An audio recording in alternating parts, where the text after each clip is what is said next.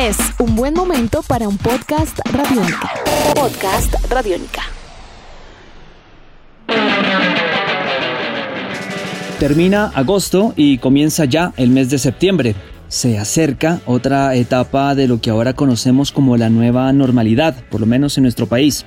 Las cuarentenas sectorizadas, por ejemplo en la capital de la República, llegan a su fin. Diversos sectores económicos tendrán su propia agenda para operar semanalmente y la expectativa crece. Sin embargo, el fútbol capitalino quedó a la deriva y por ahora fútbol competitivo como tal parece que no habrá. Bienvenidos a Tribuna Radiónica. El panorama sigue siendo incierto para el fútbol colombiano. Es increíble, pero así es. Transcurren las semanas, las asambleas, los clubes han superado las fases 0, 1, 2 y 3 del protocolo de bioseguridad y están listos para entrar en la 4 y en la 5. ¿En qué consisten? Entrenamientos específicos y competencia oficial, respectivamente. Claudia López, alcaldesa de Bogotá, dio luz verde para la práctica de deportes individuales al aire libre y que no impliquen contacto físico alguno, tales como el ciclismo, el tenis y el patinaje. Cuando le preguntaron por el fútbol, su respuesta fue, al campín pueden ir a entrenar pero no a jugar partidos oficiales, palabras más, palabras menos. Esta medida impacta directamente a cinco clubes de primera y segunda división de la ciudad, Millonarios, Santa Fe, Equidad, Tigres y Bogotá Fútbol Club.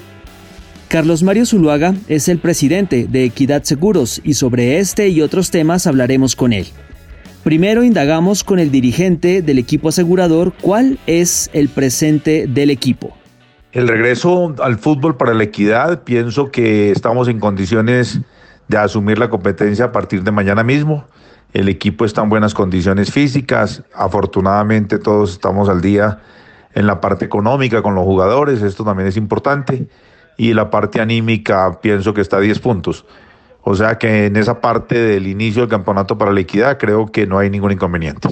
Desde la Mayor han sido más que claros. Se hace económicamente inviable jugar en una sede única. Esto es, llevar a los 20 equipos de primera división a una ciudad o región como Medellín o el eje cafetero, por ejemplo. ¿Cuál es a la fecha el panorama del balompié nacional en ese orden de ideas con todo lo que ello implica? El panorama del fútbol profesional colombiano, lógicamente, que es muy incierto en el tema económico, sobre todo. Tenemos inconvenientes con los patrocinadores, con la televisión, con la televisión internacional, y son problemas que tenemos que entrar a solucionar para que haya un flujo de recursos que nos garantice la sostenibilidad de la liga. Por consiguiente, hay que trabajar realmente muy duro en esa parte de, de la financiación.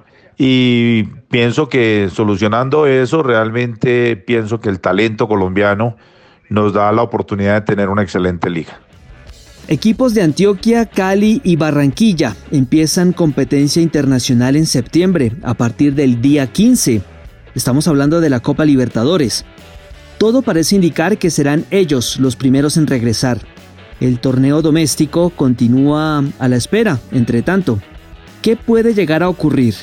Si se reanuda el campeonato colombiano, por ejemplo, para hablar de un escenario concreto, y los equipos de Bogotá aún no tienen el aval para competir en casa?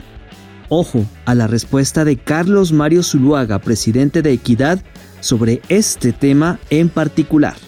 No me he enterado todavía de la oficialidad de no permitir los partidos oficiales en Bogotá por parte de la alcaldía. Nosotros hicimos la solicitud, hemos recibido la respuesta para utilizar el estadio de techo.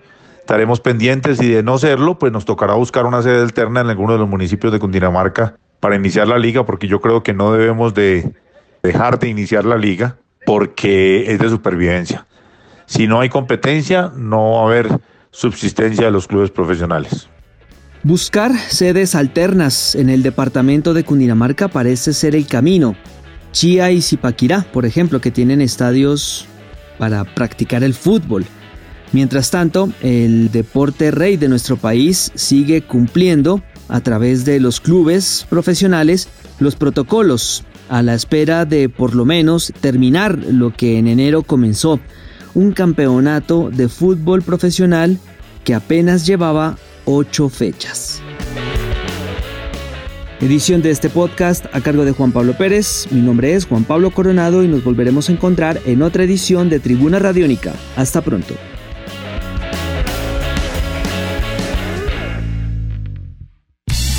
Nuestros podcasts están en radionica.rocks, en iTunes, en RTVC Play y en nuestra app Radionica para Android y iPhone. Podcast Radionica.